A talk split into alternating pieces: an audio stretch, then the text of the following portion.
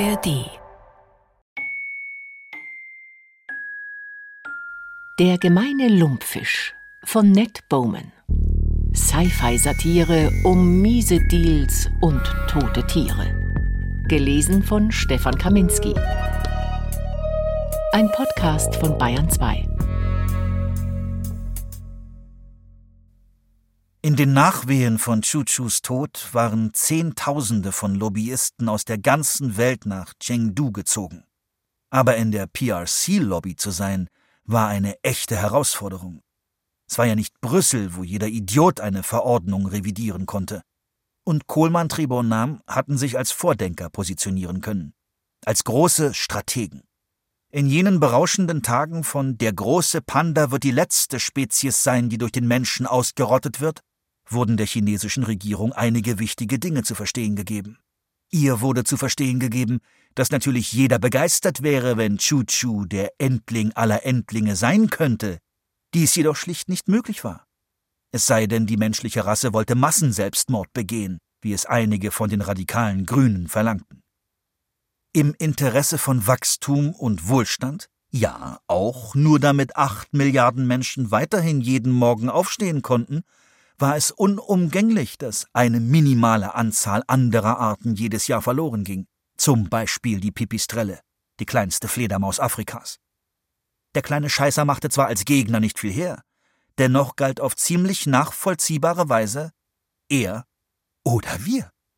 Und nachdem das klar war, wurde der chinesischen Regierung ferner zu verstehen gegeben, dass eine marktfreundliche Lösung für die Aktionäre jedweder Couleur empfänglich wären, der fairste und effektivste Weg sei. So entstanden die Auslöschungszertifikate. Wollte man heute als Unternehmen wie Brahmasamudra Mining eine Spezies vom Angesicht der Erde auslöschen, musste man im Grunde nur eine Bescheinigung dafür einreichen. Der Name für diese Bescheinigung ist Auslöschungszertifikat. Damit kann man sich das Recht erkaufen, jede beliebige Spezies der Erde auszurotten außer sie wird von Tierkognitionsexperten als intelligent eingestuft, wie es diese Schweizerin auf der Varuna vorhatte. In diesem Fall musste man nicht nur ein, sondern 13 Auslöschungszertifikate aufwenden. Eine Zahl ohne jede abergläubische oder metaphysische Bedeutung, denn sie war lediglich das Ergebnis von Rangeleien bei der Gründung der Weltkommission zur Bekämpfung des Artensterbens wie jedes andere Detail in diesem Zusammenhang auch. Alle waren sich einig, dass der Verlust einer intelligenten Spezies der schwerwiegendste von allen ist, und da solche Ausrottungen nicht gänzlich verboten werden können, das wäre kein geschickter Ansatz für den freien Markt, sollten sie mit aller Entschiedenheit unterbunden werden. Jedes Jahr wurde eine gewisse Anzahl von Auslöschungszertifikaten kostenlos von der WKBA zugeteilt, während andere versteigert wurden. Danach konnten sie gekauft und auf dem freien Markt weiterverkauft werden. Die Idee war, die Menge an Zertifikaten nach und nach herunterzuschrauben, so dass der Preis steigen würde, bis sie quasi unbezahlbar waren und die Leute einfach nur von ihrem Einfallsreichtum Gebrauch machen mussten, um zu vermeiden, dass Gattungen ausgerottet wurden. Pech nur für die gefährdeten Spezies, dass am Abend des Dinners bei Mosvatia Bioinformatics der Preis für ein Auslöschungszertifikat bei etwa 38.432 Euro lag. Es war der bedeutendste Sieg der Lobbyisten, der Stoff aus den Kriegsgeschichten und Gründungsmythen, Dinneransprachen und Memoiren im Eigenverlag gestrickt sind. Kohlmann, Trebor Nam und ihren Mitstreitern war es gelungen, den Rahmenvertrag der WKBA mit so vielen Zuwendungen, Ablasszahlungen, Ausnahmeregelungen und Fristverzögerungen zu durchlöchern, dass die geplante Verknappung von Auslöschungszertifikaten nie eingetreten war. Auslöschungszertifikate gab es günstig und in Hülle und Fülle. Man konnte sie fast schon als demokratisch bezeichnen. Im Zusammenhang mit dem Rohstoffabbau am Meeresgrund waren 38.432 Euro nichts. Genauso waren in diesem Zusammenhang 38.432 Euro für den Bau einer halbwegs ansehnlichen Gartenlaube nichts, vorausgesetzt der geplante Standort der Gartenlaube wäre dummerweise der letzte verbleibende Lebensraum einer vom Aussterben bedrohten Spitzmaus. Selbst die 499.616 Euro, die Brahmasamudram für den als intelligent eingestuften gemeinen Lumpfisch wegen eines fehlgeleiteten Gefährts hätte zahlen müssen, also 13 Auslöschungszertifikate zu je 38.432 Euro, fielen als Einzelposten kaum ins Gewicht. Und weil die 197 Mitgliedsstaaten der WKBA größtenteils ihre eigenen Gesetze in das Regelwerk der WKBA subsumiert hatten, gab es in den meisten Teilen der Welt jetzt weniger Hürden für die Auslöschung einer gefährdeten Art als je zuvor. Zumindest seit die Gesetze Mitte des 20. Jahrhunderts in Kraft getreten waren. Das war das Erbe von Chuchu. Jagdsaison für fast ausgestorbene Arten, Kalbshirn Carpaccio für die Extinktionsindustrie. Hätte man einen der Demonstranten gefragt, die sich die Mühe gemacht hatten, Chuchu als zwei Tonnen schweren Neoplasmaknödel aufleben zu lassen und ihn mit einem Katapult auf Helliard und seine Kumpels zu schleudern, hätte man ungefähr das als Antwort erhalten. Ich war gerade in der Gegend und dachte, ich schau mal bei den Überlebenden vorbei, sagte Small, der Hermit Kingdom als kleiner Junge verlassen hatte, aber immer noch den Akzent seiner Eltern pflegte. Aus irgendeinem Grund trug er in letzter Zeit gern weit geschnittene Anzüge, deren Hosenaufschlag auf den Schuhen aufsaß, wie es vor fünf Jahren bei Leuten in Mode war, die fünfzehn Jahre jünger waren als er. Eigentlich saß ich nur im Auto dahinter, sagte Halliard. Und Mergen hat's noch nicht mal gesehen. Er war im Minibus. Trotzdem um ein Haar. Also was ist das für ein Fisch? Ein hässlicher kleiner Scheißer mit fiesem Gebiss. Kein großer Verlust, wie sich's anhört. Sein Status ist noch nicht bestätigt, sagte Halliard, weil er nicht in der Stimmung war, Small auch nur mit der belanglosesten Neuigkeit zu erfreuen.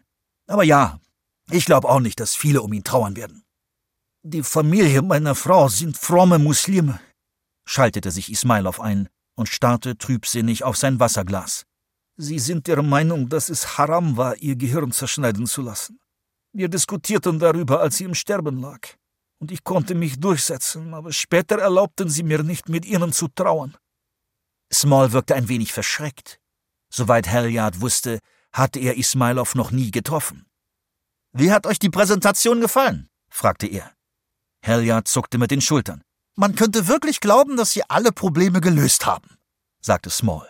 Und wisst ihr, offiziell glaube ich ihnen auch. Wenn unsere Leute hinter der WKBA stehen, ist das sicher kein Thema. Der Konnektomscan ist eine ausgereifte Technologie. Small sah sich um, als wollte er sicher gehen, dass keiner der Gastgeber zuhörte. Aber habt ihr vom Hainan Schopfgibbon gehört? Halliard war klar, dass er Small nicht in Ismailovs Gegenwart weitersprechen lassen konnte. Ja, hab ich. Aber sieh mal, ich habe davon nichts gehört, sagte Ismailov. Was ist denn mit dem Hainan Schopfgibbon? Äh, überhaupt nicht wichtig. Halliard schüttelte den Kopf Richtung Small und fuhr sich mit der Hand über die Kehle, als wollte er sie aufschlitzen, wobei es ihm egal war, ob Ismailov es mitbekam oder nicht. Ich fand die Präsentation eigentlich sehr beeindruckend. Aber Small war zu erregt, weil Ismailov noch nichts vom Hainan Schopfgibbon wusste. Der Hainan Schopfgibbon ist ex. Was so viel bedeutete wie extinkt, nicht mehr existierend.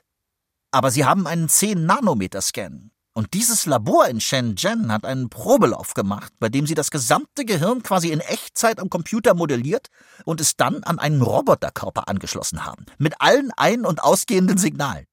Und so hatten sie im Prinzip diesen toten Affen, der im Labor herumgerannt ist.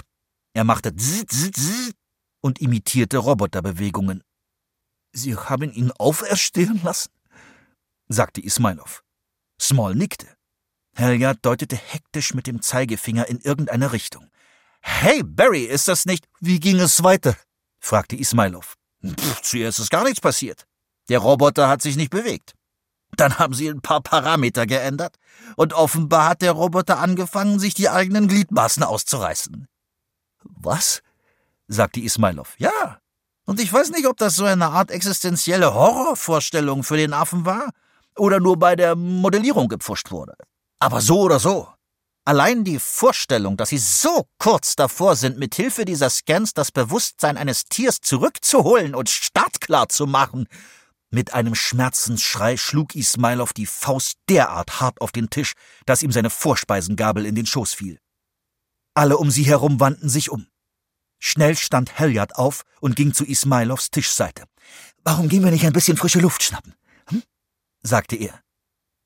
Ismailov hörte nicht auf zu wimmern, aber ließ sich vom Stuhl hochhelfen. Dieser Affe! sagte Ismailov, während Helyard ihn zum Ausgang führte, an den Kellnern vorbei, die den Hauptgang servierten. Dieser Affe! Dieser Affe bekommt zehn Nanometer! Und selbst dann noch! Selbst dann! Das Scannen an sich funktioniert wunderbar. Nur die Modellierung ist noch nicht ganz auf der Höhe, sagte Helyard. Das ist alles. Wenn die Modellierung weiter wäre, könnten wir morgen schon deine Frau zurückholen. Wir müssen einfach ein bisschen warten. Wie gesagt, Mergen, noch ein paar Jahre. Aber was, wenn man sie zurückholt und sie wacht auf in ihrem neuen Körper und... Helyard klopfte Ismailov auf den Rücken. Pass auf. Bis deine Frau an der Reihe ist, werden sie alle diese Probleme behoben haben. Ich meine, es ist ja nicht so, als ob sie. Er unterbrach sich. Gerade hatte er als allererste drankommen würde, sagen wollen. Er nahm eine andere Abzweigung. Allein die Tatsache, dass der Affe dazu in der Lage war, sich die eigenen Gliedmaßen auszureißen, also diesen Plan zu fassen und ihn dann auch noch durchzuziehen, das heißt doch, dass sie wirklich bemerkenswerte Fortschritte machen. Sie müssen schon eine ganze Reihe von Ausführungsproblemen gelöst haben. Dann sind das doch irgendwie auch gute Nachrichten. Ein Meilenstein. Ismailov rang heftig die Hände, als wollte er selbst ein paar Mittelhandknochen loswerden. Draußen gingen die beiden zur Promenade und setzten sich auf eine Bank mit Blick über den Kanal. Die gläsernen Neubauprojekte auf der anderen Seite des Wassers hatten sich architektonisch vage von den Lagerhäusern aus dem 18. Jahrhundert inspirieren lassen, die in ihrer Mitte standen, was eigentlich nur dafür sorgte, dass die älteren Gebäude verdrießlich wirkten, so als würden sie vermuten, dass man sich über sie lustig machte. Halliard konnte sich das Bedauern darüber, den Bankettsaal verlassen zu haben, nicht verkneifen, weil er immer noch unglaublich hungrig war nach anderthalb spektralen Portionen Kalbshirn aber als Kollege und Fastfreund fühlte er sich verpflichtet, mit Ismailov hier so lange sitzen zu bleiben wie nötig. Also würde er es dem Aserbaidschaner überlassen, ihm ein Zeichen zu geben, dass er sich wieder gefangen hatte und sie zurückkehren konnten. Ein Zeichen, mit dem Helyard in den nächsten fünf bis zehn Minuten rechnete, also innerhalb des Zeitfensters, in dem der Hauptgang serviert wurde. Aber nach 35 Minuten des Schweigens war Helyard nicht nur hungriger als je zuvor, er musste auch dringend schiffen. Mit einem Seitenblick auf Ismailov stellte er fest, dass der immer noch an seine tote Frau zu denken schien, an die unerträgliche Grausamkeit der Existenz etc. Was, wenn Ismailov in einer Art Gedankenschleife festhing? Dann saßen sie für immer hier fest. Willst du wieder reingehen? fragte Helyard. Ismailov schüttelte den Kopf. Okay, ähm, macht's dir was aus, wenn ich mal kurz reinschaue? Nachdem er auf der Toilette war, steuerte Helyard den Bankettsaal an, aber es war zu spät. Die Kellner räumten bereits die Sorbetschalen vom Nachtisch ab. Also ging er in die Bar nebenan und sah sich die Speisekarte an. Ich nehme drei Schüsselchen Oliven, sagte er zum Barmann. Aber packen Sie sie der Einfachheit halber in eine große Schüssel. Und ich gehöre zur Mosvatia Dinnerparty. Werden Getränke übernommen? Ja, Zufällig verfügte Helyard gerade über mehr Geld als je zuvor in seinem Leben, aber er konnte es nicht für rückverfolgbare Alltagsausgaben verwenden und schon gar nicht für allzu offensichtliche Extravaganzen. Also fiel er auf alte Gewohnheiten zurück. Ich nehme ein großes Glas Komagatake, 30 Jahre. Versuchte er sein Glück. Ein Eiswürfel. Das gehört nicht zu den Getränken, die übernommen werden, Sir. Machen Sie zwei draus. Small stand plötzlich neben ihm, die gehen auf KTN, fügte Small, der wahrscheinlich nicht die geringste Ahnung hatte, dass ein großes Glas Komagatake 30 Jahre in einem Kopenhagener Hotel irgendwo zwischen drei und vierhundert Euro lag, mit einem Grinsen hinzu. Halliard wusste, dass er eigentlich ablehnen müsste, denn er hatte vorgehabt, seinen Absacker mit nach draußen aufs Trauerbänkchen zu nehmen. Andernfalls war er verpflichtet, hier bei Small zu bleiben. Das war schon an sich keine verlockende Aussicht, aber er konnte der Vorstellung nicht widerstehen, dass Coleman Trebor nahm, diese blasierten Patrizier für seinen Komagatake zahlten. Das Wissen, dass er ihn sich selbst leisten konnte, machte es nur noch verlockender. So konnte ihn wenigstens niemand einen Schmarotzer nennen. Er beschloss, den kosmisch teuren Whisky so schnell zu trinken, wie er konnte, um sich dann wieder zu Ismailov zu gesellen. Die Drinks kamen und Helyard nahm einen kleinen Schluck. Er war hinreißend, wie das reine Destillat von tiefstehender Herbstsonne, während ein Hund durchs Laub wühlt. Sein Tag ohne Inzidanil war doch nicht umsonst gewesen. Und dass die Destillerie beim Bergrutsch des Mount Shogikashira zerstört worden war, machte es noch besser, denn die Vorräte an diesem Whisky konnten nie mehr aufgestockt werden.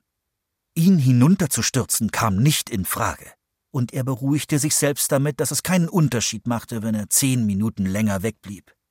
Ismailov würde es wahrscheinlich gar nicht bemerken. Etwa anderthalb Stunden später beugte sich Small zu ihm hin. Sie saßen beide an der Marmortheke als letzte Verbliebene des Mosvatia-Dinners. Willst du wissen, was ich gehört habe? fragte Small. Ich habe da eine wirklich gute Quelle. Helyard wartete. Small starrte ihn an. Helyard merkte, dass Small eine Antwort wollte. Klar, sagte er. Prima. Das musst du aber für dich behalten. Okay? Es ist groß. Ein dickes Ding. Aber ich habe es aus sehr verlässlicher Quelle. Helyard wartete. Das, sagte Small, wird wahrscheinlich alles auf den Kopf stellen. Helyard aß seine neunzigste Olive. Was denn? Small kam noch näher. Es geht das Gerücht, dass Sie dieses Jahr mit Ja stimmen für das Biobanken-Ding. Sie werden's wirklich machen. Helyard ballte unwillkürlich die Faust. Er war so gefrustet, dass er sich gerade noch bremsen konnte, Small nicht anzubrüllen. Gott nochmal! Jeder in unserer Branche weiß das. Jeder! Das ist kein Gerücht, sondern eine anerkannte Tatsache. Ich habe mich neulich erst eines mittelschweren Finanzdelikts schuldig gemacht, das direkt darauf basiert. Du musst dich nicht vorbeugen und mich zappeln lassen, du verdammter Schimmelpilz. Aber er dachte an die drei großen Gläser Komagatake auf Smalls Rechnung und schaute weg. Das Ding mit den Biobanken bedeutete eine radikale Änderung der WKBA-Kriterien, die, wenn sie durchgesetzt würde, ein weiterer Triumph für Kohlmann Trebor Nam wäre. Die Neuerung war wie folgt. Selbst wenn von einer Gattung kein einziges lebendes Exemplar mehr auf Erden existiert, sollte diese Gattung dennoch nicht als ausgestorben gelten, solange sie Gegenstand einer sogenannten multimodalen Konservierung war. Damit waren DNA-Sequenzen gemeint, Mikrobiota-Profile, MRT-Scans des Körpers, Konnektom-Scans des Gehirns, Aufzeichnungen des Verhaltens in freier Wildbahn und Beschreibungen des Habitats und der Ernährung. Von der Nase bis zum Schwanz, wie man so schön sagt. All das würde auf Server der verschiedenen Biobanken der Welt hochgeladen werden unantastbare Reliquienkammern wie diejenige, in der Ismailov seine geliebte Frau aufbewahrte. Der Weg zu dieser Reform wurde durch das wachsende Bewusstsein geebnet, dass ein physischer Körper, der sein Leben aushauchte, nicht unbedingt am Ende war. Das wäre zu simpel. Das Ende konnte vorher kommen oder danach. Es konnte vorher erfolgen, weil eine Spezies nicht nur aus einer Reihe von Körpern bestand, sondern auch aus Gewohnheiten, Beziehungen, Territorien, Interaktionen. Man muss sich nur eine Krabbenart vorstellen, die sich darauf versteht, eine symbiotische Anemone so sanft zu massieren, dass die Anemone ihren Griff um die alte Schale der Krabbe löst und die Krabbe einer neuen zuführt. Nur dass alle Anemonen längst verschrumpelt waren. Oder eine Schildkrötenart, die Millionen von Jahren an denselben Stränden gebrütet hat nur dass die Strände jetzt Landrückgewinnungsprojekte waren.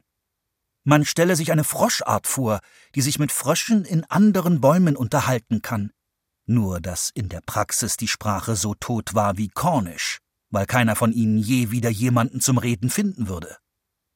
All diesen Gattungen würde ein riesiger Teil ihrer selbst fehlen, zur Sklaverei verdammt, wie Comte de Buffon es nannte, oder als Rebellen behandelt und gewaltsam auseinandergetrieben, verschwinden ihre Gemeinschaften, ihr Fleiß versiegt und ihre Künste vergehen. Selbst wenn sie überlebten, selbst wenn sie am Leben erhalten werden könnten in Laboren und Zoos, wäre ihre Auslöschung längst im Gange. Wie eine neurodegenerative Krankheit war Ausrottung ein langsames Aushöhlen, kein scharfer Schnitt. Der Tod des letzten Widerständigen war eigentlich nur noch eine Formalität. Und dennoch konnte das Ende auch nach dem letzten Atemzug erfolgen. Vielleicht erst Äonen später, dank der Technologie des Konnektomscans. Das Scannen von menschlichen Wesen war, wenn auch noch nicht sehr weit verbreitet, zu diesem Zeitpunkt ein beliebter Bestandteil von Seifenopern über die Reichen und Schönen. Noch nie hatte jemand versucht, einen Toten zum Leben zu erwecken, oder zumindest hatte es noch niemand zugegeben. Der sich zerlegende Gibbon war bisher die edelste Errungenschaft auf diesem Feld. Selbst wenn die Technologie noch zweifelhaft war, die metaphysischen Vorgaben waren mittlerweile weitestgehend akzeptiert. Und wenn ein Konnektomscan eines geliebten Menschen bedeutete, dass er nicht ganz verloren war, bedeutete dann ein Konnektomscan bei einem Tier nicht auch, dass es nicht wirklich ausgerottet war? Selbst wenn man es nie schaffte, anhand ihrer DNA einen ganzen Jurassic Park zu etablieren, konnte man sie doch jederzeit wieder auferstehen lassen. Wie einen Geist während einer Seance. Und ihr Innenleben bis zum letzten Neuron am Computer simulieren. Also hatte man einerseits ein Tier, von dem es noch eine Handvoll existierender Exemplare gab, die gerade noch rechtzeitig aus ihrem Habitat geholt worden waren und jetzt mit Futter und Wasser versorgt in Gehegen lebten, wie Stammesangehörige, die nach der Vernichtung ihrer Kultur im 19. Jahrhundert bei einer Weltausstellung präsentiert wurden. Tod im Leben? Und andererseits hatte man womöglich ein Tier, dessen lebende Population zum aktuellen Zeitpunkt zufällig bei Null lag aber wenn irgendeine Wissenschaftlerin je neugierig genug wäre, könnte sie nicht nur auf einen allumfassenden Bericht über dessen Physiologie und Verhalten zurückgreifen, sie könnte ihre Theorien auch an einem virtuellen Exemplar ausprobieren, in einem virtuellen Umfeld, eine Simulation, die auf einzigartige Weise alles Wissen über diese Gewohnheiten, Beziehungen, Territorien und Interaktionen bewahrte, und zwar aus der Zeit, bevor das alles zunichte gemacht worden war. Leben im Tod. Welches der Tiere war nun mehr ausgestorben? Okay, gut, wahrscheinlich das Null-Exemplare-Tier. Das war mehr ausgestorben. Alle konnten sich darauf mehr oder weniger einigen. Dennoch bot diese weltweit geänderte Haltung, diese verwischte Grenzlinie des Endes der WKBA ausreichend Vorwand, die Kriterien nach nur elf Jahren aufzuweichen ohne dass es zu sehr nach einer Konzession aussah, die durch Druck von außen entstanden ist, was eine Beleidigung des Andenkens an Chuchu wäre. War diese Reform durch die WKBA erst einmal verabschiedet, sparte sie Firmen wie der Brahmasamudram Mining Company viel Geld, die sich dann nur noch um eine multimodale Taxidermie einer Spezies wie dem gemeinen Lumpfisch kümmern mussten anstatt um sein Habitat herumzuschleichen oder die Auslöschungszertifikate zu verwenden, die für seine legale Vernichtung fällig wurden. Firmen wie Mosvatia Bioinformatics, deren zitternde Diamantklingen dann hoch im Kurs stünden, würden damit viel Geld verdienen. Und Kohlmann Trebor Nam kuschelte natürlich mit allen Seiten. Offen gestanden war Helyard der Meinung, dass sie lieber Komagatake 30 Jahre in diesen Biobanken aufbewahren sollten, als die DNA-Proben des Barkudia-Skinks. Manche dieser Einrichtungen warben damit, gegen Weltuntergangsereignisse gewappnet zu sein. Was hätten die Menschen nach einem Weltuntergangsereignis wohl lieber? Und weißt du, wer? Small fing den Blick des Barkeepers auf und machte ein Zeichen für eine weitere Runde. Weißt du, wer? Halliard unterbrach ihn. Nicht für mich, danke. Ich sitze eigentlich mit Ismailov draußen sagte er zugegebenermaßen in Widerspruch zu den offensichtlichen physischen Fakten. Ich muss zurück zu dem armen Kerl. Mit kaum weniger als ballettartiger Grazie stieg er von seinem Hocker. Small kam endlich zum Punkt. Und weißt du, wer sein letztes Hemd verliert, wenn's so weit kommt? Fall nicht drauf rein, sagte sich Halliard. Herrgott nochmal, fall nicht zweimal hintereinander darauf rein. Es gab nicht die geringste Chance, dass Small tatsächlich eine Information hatte, die nicht schon längst im Bewusstsein der breiten Öffentlichkeit war. Und trotzdem konnte er sich seine Neugier nicht verkneifen. Da war etwas an der lasziven Art, wie Small, wer sein letztes Hemd verliert, gesagt hatte.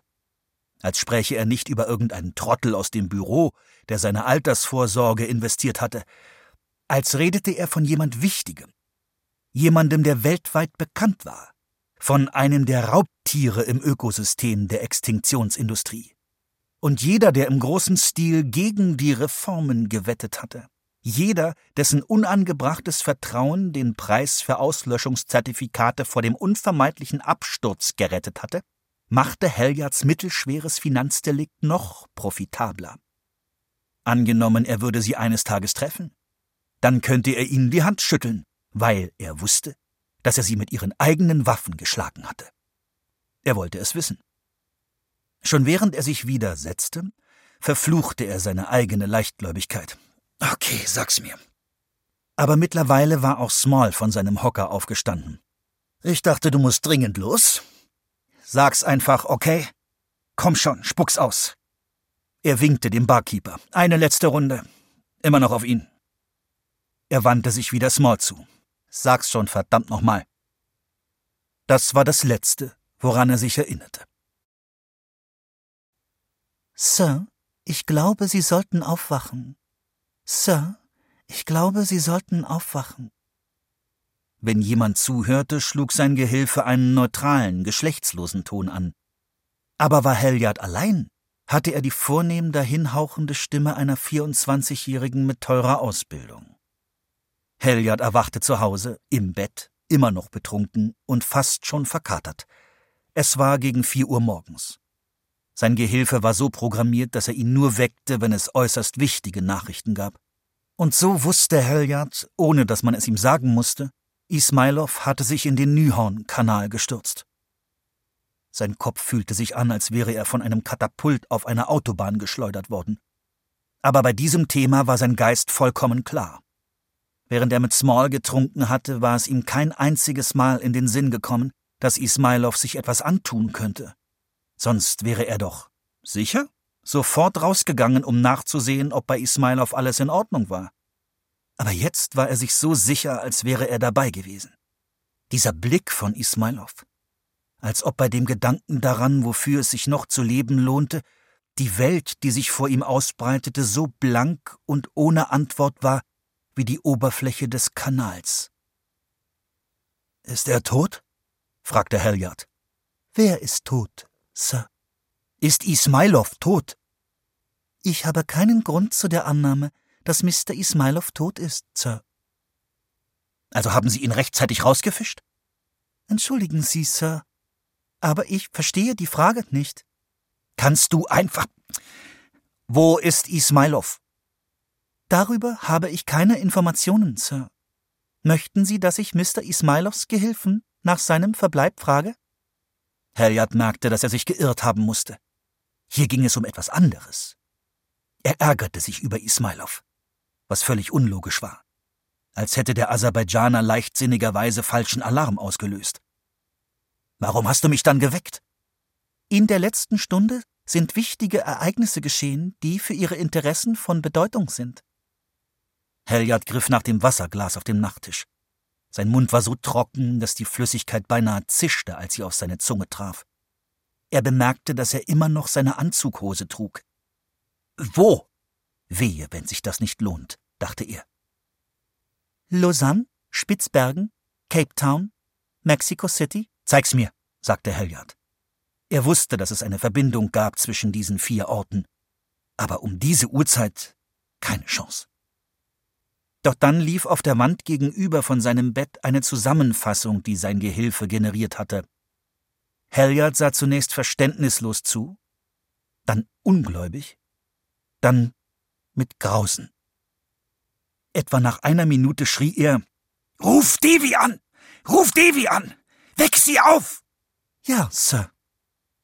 Helyards erster Versuch, sich im Bett aufzusetzen, scheiterte wegen mangelhafter Vorbereitung kläglich. Beim zweiten schaffte er es gerade so. Er wartete, murmelte leise. Scheiße, scheiße, scheiße, scheiße. Bis er schließlich Devi Hallo sagen hörte. Hast du die Nachricht bekommen? fragte er. Die Varuna war in derselben Zeitzone wie Kopenhagen, und auch dort war es mitten in der Nacht. Nein, was ist los? Die Gutachterin. Wie heißt sie noch gleich? Russin? Stell sie ruhig!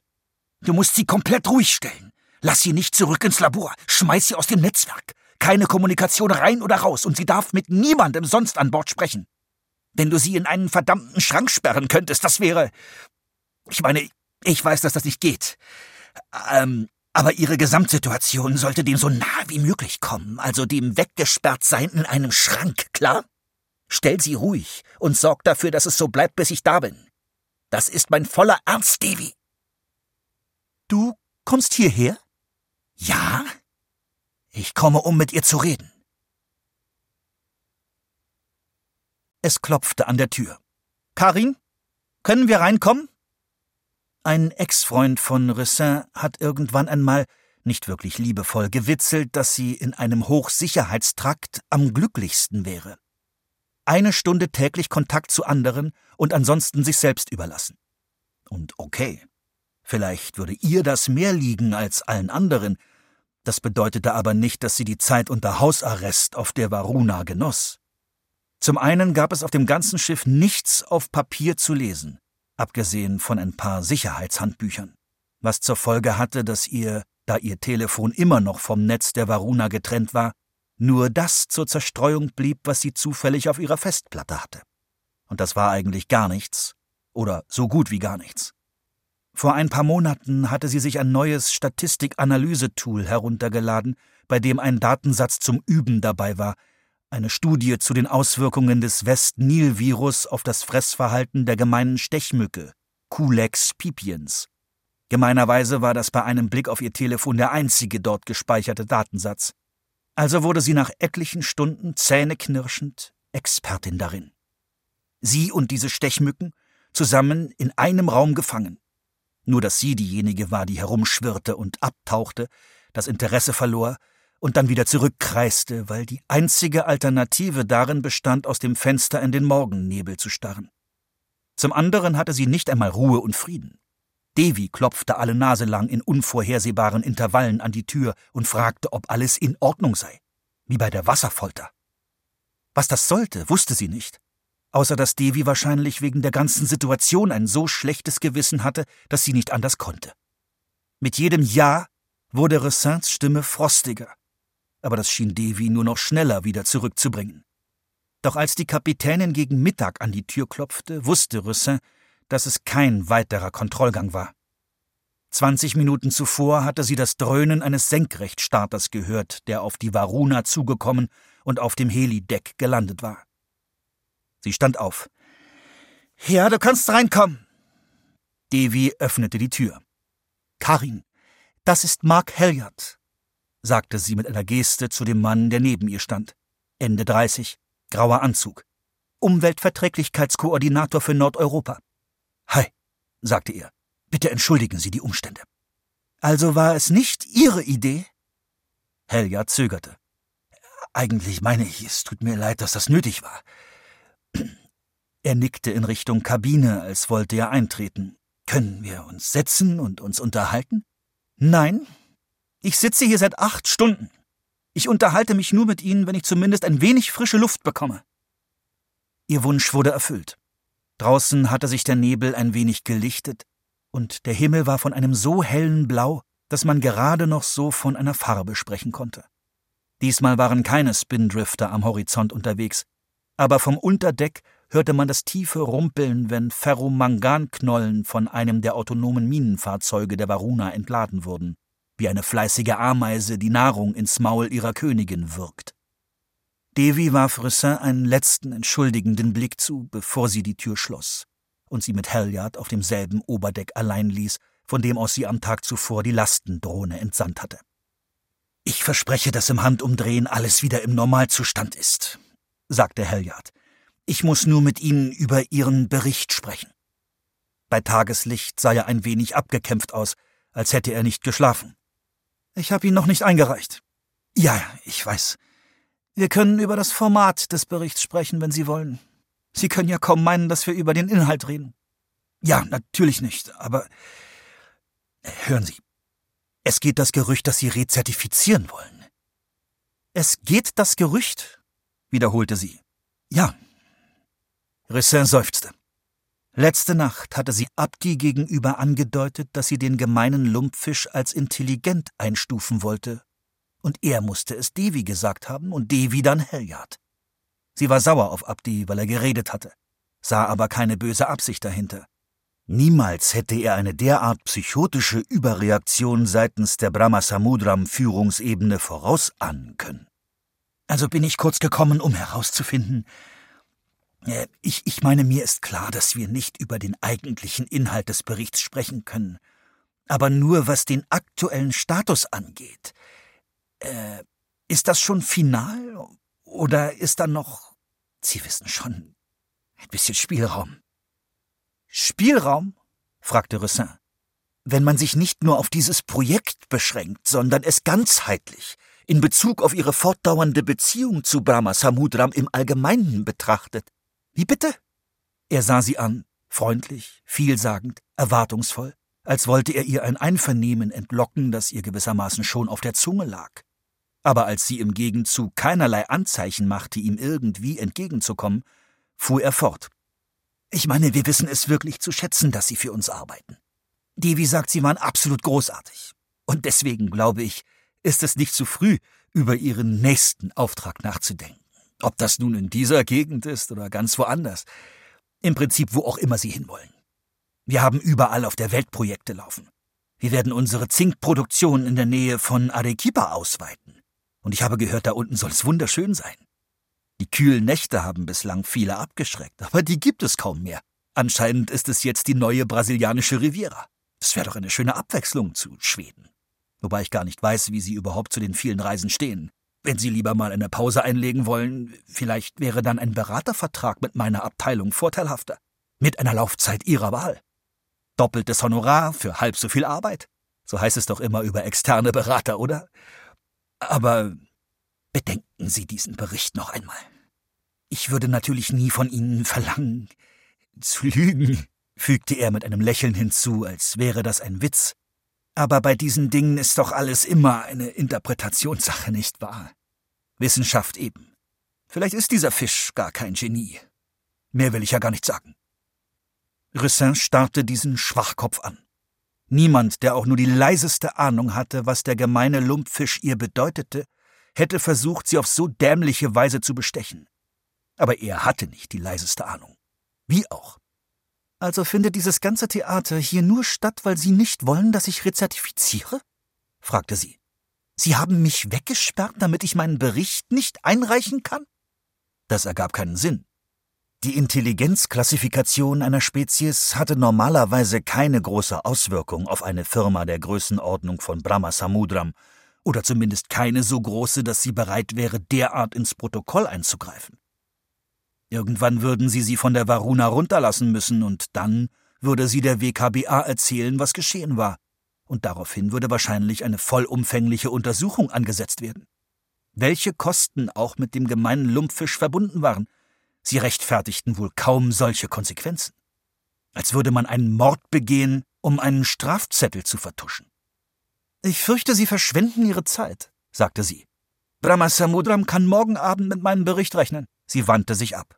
Nein, warten Sie, sagte Helyard. Oh, okay, wa warten Sie. Vergessen Sie den Bericht mal kurz. Wie viele Fische haben Sie noch im Labor? Keinen. Ich habe die letzten gestern Abend zurückgeschickt. Und wie kommen Sie wieder an diese Fische ran? Warum sollte ich das wollen? fragte sie.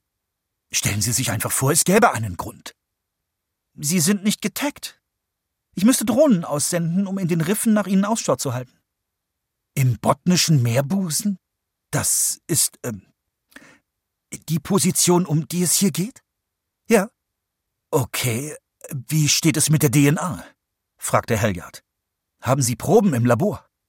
Ich habe gestern die ganze Ausrüstung sterilisiert. Es wurde nichts aufgehoben.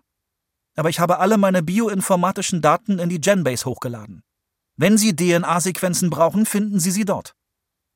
Aber mal angenommen, wir wollten diesen Fisch klonen und könnten nicht auf die Genbase zurückgreifen.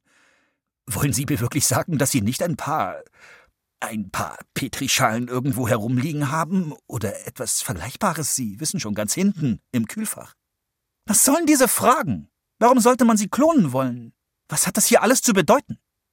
Während sie auf eine Antwort von Helyard wartete, bemerkte sie, dass er mit der Manschette an seinem linken Hemdsärmel spielte, den Knopf immer wieder rein und rausschob. Da erst ging ihr auf, dass er hinter seinem Lächeln starr vor Angst war. Und ihr wurde klar, was geschehen sein musste. Eine Erkenntnis wie die Nachricht vom Tod eines Freundes. Zu schrecklich, um sie mit einem einzigen Gedankengang zu erfassen. Sie haben es bereits getan, sagte sie. Sie haben am Riff gegraben und gar nicht erst abgewartet, bis ich den Bericht eingereicht habe. In ihrer Kindheit war Ressin nie besonders tierlieb gewesen. Ihr Ex-Freund, derselbe, der fand, sie würde im Gefängnis glücklich sein, hatte sie einmal als Soziopathin bezeichnet, weil ihr die Mätzchen seiner Maine-Coon-Katzen vollkommen gleichgültig waren. Bei der Vorstellung, dass sie sich eines Tages der Zoologie widmen würde, hätte sie lauthals gelacht. Andererseits landete niemand ganz ohne Zufall in einem Job wie dem von Russin. Das lag daran, dass die Qualifikationen, die man als entscheidend erachten könnte, wie etwa eine postgraduelle Ausbildung in Tierkognition, in Wirklichkeit Geringqualifikationen waren. Das lag an der Befürchtung, dass Menschen, die sich von Beginn an auf Tiere spezialisiert hatten und Jahre in Laboren mit Raben, Schweinen und Tintenfischen verbracht hatten, befangen sein könnten und in allem und jedem Intelligenz erkannten wie der lächerliche Trugschluss von Hundebesitzern, die in die leeren, hechelnden Gesichter ihrer Tiere blicken und sich dann voller Überzeugung über die hochkomplexen, fast aristotelischen Denkprozesse auslassen, die sie dahinter vermuten. Unternehmen und Regierungen, die für diese Gutachten bezahlten, wollten keine Gutachter, die heimlich auf Seiten der Tiere standen. Andererseits bestand die WKBA auf Gutachter, die zumindest über die konzeptuellen Grundlagen verfügten und wussten, an welchen Ecken und Enden man einen unbekannten Geist anstupste, um zu entscheiden, ob er intelligent war oder nicht, was den Kreis ziemlich begrenzte. Denn abgesehen von Tieren waren nicht besonders viele unbekannte Gemüter zur Untersuchung vorhanden. Ressin wusste von einem Mann, der mit Kindern gearbeitet hatte, die zu autistisch waren, um auf nachvollziehbare Weise zu kommunizieren, aber trotzdem versteckte Hinweise auf ein reiches Innenleben zuließen. Ein anderer hatte Arbeiten veröffentlicht, in denen er darüber spekulierte, wie man eine ähnliche Kluft mit Außerirdischen überwinden könnte. Russins Masterarbeit an der ETH Zürich trug den Titel Unbeschränktes assoziatives Lernen als hinreichende Bedingung für ein minimales Bewusstsein bei künstlichen Systemen. Am Ende ihres Masterstudiums war sie gerade dabei, sich bei Anti-Chain auf eine Forschungsstelle für maschinelles Lernen zu bewerben, als sich herausstellte, dass die Prognosetools von Anti-Chain in Internierungslagern in Assam und Kaschmir benutzt wurden. Und dann gab Ferenc Barka, der Gründer von Anti-Chain, sein berüchtigtes Interview in Davos, wo er diese Zusammenarbeit mit der Begründung verteidigte, es sei gut für das Wohl aller dort, wenn eine Gemeinschaft effizienter funktioniert. Zwei ihrer Freunde von der ETH hatten bereits Jobs bei Anti-Chain ergattert, und einer von ihnen verkündete lautstark, dass er dort nicht anfangen würde, womit er sich ziemlich aus dem Fenster lehnte. Schließlich war ihnen nicht nur ein heiß begehrter Job angeboten worden, sondern auch auf direktem Weg gleich von der Uni weg, ohne jegliches Brimborium. Barker war bekannt dafür, dass er Leute mochte, die den Auswahlprozess durch eine originelle Demonstration, wie dringend sie für ihn arbeiten wollten, umgingen. Irgendeinen ausgefeilten Hack oder Streich. Und im Lauf der Jahre hatte sich das auf jede Ebene des Unternehmens ausgeweitet, so dass es fast schon ein Ritual geworden war, auch wenn ursprünglich der Sinn darin gelegen hatte, eigenwillige Denker herauszufiltern. Mittlerweile gab es sogar schon externe Dienstleister, die einem zur Hand gingen, wenn es darum ging, eine zumindest halbwegs originelle Idee zu präsentieren. Wenn man das alles vermeiden und direkt den fünfstelligen Antrittsbonus einsacken konnte, ohne sich Gedanken zu machen, wie man dem übersättigten Herrscher ein Kichern abbringen konnte, dann war es ziemlich krass, diese Gelegenheit einfach ziehen zu lassen, ganz egal, was Barca in Davos dahergeredet hatte. Natürlich hatte der Freund, der immer wieder vom Aussteigen gesprochen hat, es nie getan. Und der andere vermied das Thema komplett. Aber Russin, die es bis in die letzte Runde des Auswahlverfahrens geschafft hatte, zog ihre Bewerbung tatsächlich zurück. Ehrlich gesagt war sie erleichtert, eine unanfechtbare Begründung zu haben. Von allen Seiten hörte man über diese Forschungsjobs, dass man 200 Prozent von sich selbst geben müsse, jeden Morgen bereit sein müsse, sein Gehirn wie eine Orange auszuquetschen. Ihre Freunde schienen von dieser Idee auf masochistische Art begeistert zu sein. Roussin nicht. Sie hatte keine Lust darauf, schon bevor sie von den Internierungslagern erfuhr. Sie wollte niemandes Eigentum sein. Stattdessen landete sie in Berlin und arbeitete in einer Reihe von temporären Jobs in der Produktentwicklung. Auch hier beobachtete sie ein fast libidinöses Verlangen, Autonomie aufzugeben. Nur diesmal im Kontext verschiedener alberner, infantilisierender Innovationen, die allesamt irgendein Nicht-Problem lösten. Nie wieder stundenlanges Suchen, während das Abendessen kalt wird. Lassen Sie uns anhand Ihrer Hormone und Stoffwechselindikatoren entscheiden, welchen Film Sie heute Abend gerne sehen würden wie eine Prothese, die über ein völlig gesundes Körperglied gestülpt wird, so dass es in der Plastikhülle verschrumpeln kann, wenn es nicht genutzt wird. Nach ihrem Master hatte sie geglaubt, bei künstlicher Intelligenz ginge es darum, dass Computergehirne Menschlichkeit erstreben. Aber hier ging es eher darum, dass menschliche Gehirne sich davon lösten. In der Theorie lag der Vorteil darin, dass niemand diese Arbeit allzu ernst nehmen und von ihr erwarten konnte, dass sie sich mit jeder Faser ihres Wesens dafür einsetzte. Die unfassbare Realität war jedoch, dass die Mitarbeiter genau das taten. Noch schlimmer war, dass diese Start-ups mit direktem Kundenkontakt einen viel höheren Anteil an glatten, angepassten Mitarbeitern hatten als ein Unternehmen wie Antichain. Das Wichtigste bei den sozial Normalen war, dass sie ihre sozialen Normen liebten. Ressin hingegen konnte diese Unternehmenspolitik nicht ausstehen. Die Nettigkeiten, die Meetings, bei denen sie falschen Enthusiasmus in Mimik und Tonfall legen musste, nur damit die Leute sie nicht für eine Zicke hielten. Dann lernte sie bei einer Hochzeit eine Frau kennen, die als Intelligenzgutachterin bei der WKBA arbeitete. Größtenteils arbeitet man allein, sagte ihr die Frau. Und man reist viel. Oft an Orte, wo niemand freiwillig hin will. Häufig gibt es sie nicht mehr, wenn dein Auftrag dort beendet ist. Deshalb haben sie fast etwas Privates. Persönliches. Diese stinkigen Moore, die bald trockengelegt werden. Die struppigen Hügel, die bald abgetragen sind. Die Bezahlung ist schlechter als in der Tech-Industrie, aber insgesamt nicht übel, weil es nicht so wahnsinnig viele Leute gibt, die diesen Job machen können. Du musst keine Tierliebhaberin sein, aber schon bald wirst du ihr Wesen faszinierend finden. Schließlich ist jedes Merkmal eines jeden Tieres die Lösung für ein technisches Problem. Den Geist eines Tieres zu untersuchen ist, wie ein Raketenlenksystem oder einen Computer für Wettervorhersagen zu analysieren, die aus einem alten totalitären Staat stammen.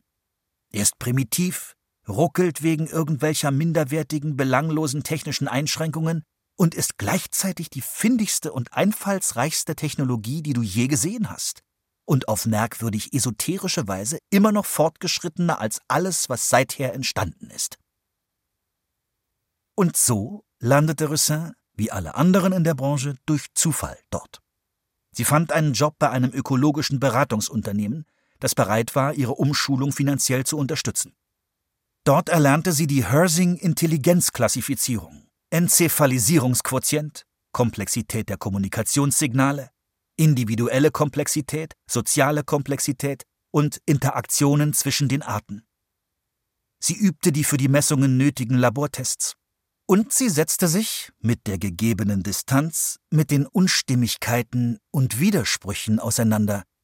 Wenn Sie wirklich keine Intelligenz in der Fähigkeit eines Strauches entdecken können, sich davon zu erholen, dass 95 Prozent seiner Körpermasse von Ziegen verzehrt wird, sind vielleicht Sie das Gemüse. Sie blieb vier Jahre lang bei der Beratungsfirma und machte sich dann selbstständig. Der gemeine Lumpfisch war ihr vierzehnter Auftrag seither. Und schon vor Beginn war es mit Abstand der seltsamste. 2015 war eine japanische Ichthyologin namens Kazu Horikawa nach Schweden gekommen, um bestimmte Ostseefische zu untersuchen. Sie war an keine Institution gebunden, da sie kurz zuvor von ihrer Stelle an der Universität Nagasaki gefeuert worden war. Rissin hatte Nachforschungen über Horikawas Leben angestellt, aber der einzige Hinweis, den sie über diese Periode bekam, war die knappe Antwort eines pensionierten Kollegen von Horikawa, der von einigen beunruhigenden Ereignissen sprach. Nach zwei Jahren in Schweden verfasste Horikawa eine Arbeit mit dem Titel Das strategische Sozialverhalten des gemeinen Lumpfischs. Diese Arbeit wurde jedoch von allen großen Fachzeitschriften abgelehnt. Schließlich war Horikawa nur eine einzelne Forscherin, die wilde Behauptungen in lückenhaftem Englisch aufstellte. Letztlich wurde die Arbeit in Open Fish Science veröffentlicht, einer reinen Online-Publikation mit geringer Leserschaft. Danach wurde sie nie wieder zitiert, vielleicht nicht einmal gelesen. Horikawa kehrte nach Nagasaki zurück, veröffentlichte nichts mehr und starb später während eines Ausbruchs der Mutante Covid-24. Bei der Gründung der Weltkommission zur Bekämpfung des Artensterbens und bei der Erstellung des Artenregisters der WKBA wurden allerdings wissenschaftliche Veröffentlichungen aus vielen Jahrzehnten nach Daten durchforstet.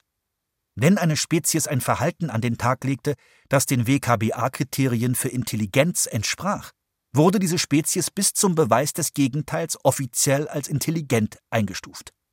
Schon eine einzige Arbeit reichte aus, um eine Spezies derart zu adeln, sofern sie in den letzten 40 Jahren in einem seriösen, von Experten geprüften Fachjournal veröffentlicht worden war. Die WKBA war so gnädig, Open Fish Science mit einzubeziehen. Und so wurden die außergewöhnlichen Behauptungen über das strategische Sozialverhalten des gemeinen Lumpfischs endlich anerkannt. Aber selbst dann schenkte dem Thema niemand Beachtung. Niemand, bis die Brahma Samudram Mining Company begann, im botnischen Meerbusen nach Ferromanganknollen zu graben. Sie hatten Rissin in der Erwartung hinzugezogen, dass sie herausfinden würde, dass der gemeine Lumpfisch gar nicht intelligent ist und Horika nur eine vereinsamte Spinnerin war. Dies würde jedes Zwicken des sehr berechtigten schlechten Gewissens unterbinden, dass der gemeine Lumpfisch im Verlauf der Grabungen ausgelöscht werden könnte. Brahmasamudram würde nicht gegen die unternehmenseigene Politik verstoßen, die die Ausrottung intelligenter Spezies untersagt. Immer schlecht für die PR. Und sie müssten der WKBA nur ein und nicht 13 Auslöschungszertifikate vorlegen. Bei einem Preis von 38.000 Euro pro Zertifikat war das zwar kein spektakulärer finanzieller Nutzen, aber doch eine ausreichende Einsparung, die Ressins dreimonatigen Aufenthalt auf der Varuna abdecken würde. Auch Ressin ging anfangs davon aus, dass die Horikawa WKBA Lumpfisch-Situation sich ungefähr so darstellte, als würde eine Regierung Jahrhunderte von alten Grundbesitzurkunden digitalisieren und in einer dieser alten Urkunden wäre festgehalten, dass der großen Eiche am Fluss sechs Morgenweideland gehören. Oder etwas ähnlich folkloristisches. Und dieser Vermerk landet dann zusammen mit allem anderen in der Datenbank. Das Irrationale wird zusammen mit dem Rationalen aufgesaugt. Aber jetzt wusste sie, dass Horikawa von Anfang an recht gehabt hatte. Der gemeine Lumpfisch gehörte zu den intelligentesten Kreaturen auf dem gesamten Planeten. Der gemeine Lumpfisch von Ned Bowman. Sci-Fi-Satire um miese Deals und tote Tiere. Gelesen von Stefan Kaminski. Ton und Technik Pascal Tinius und Erik Michels. Audio Berlin. Regie und Redaktion Kirsten Böttcher. Produktion Bayerischer Rundfunk 2023. Das Buch ist in der Übersetzung von Marion Hertle im Liebeskind Verlag erschienen. Wenn Ihnen dieser Podcast gefallen hat, hören Sie doch hier gleich weiter. Jede Zeit ist Hörspielzeit. Hören Sie Krimis, Klassiker der Weltliteratur und Soundart im Hörspielpool. Hörspielpool in der ARD Audiothek.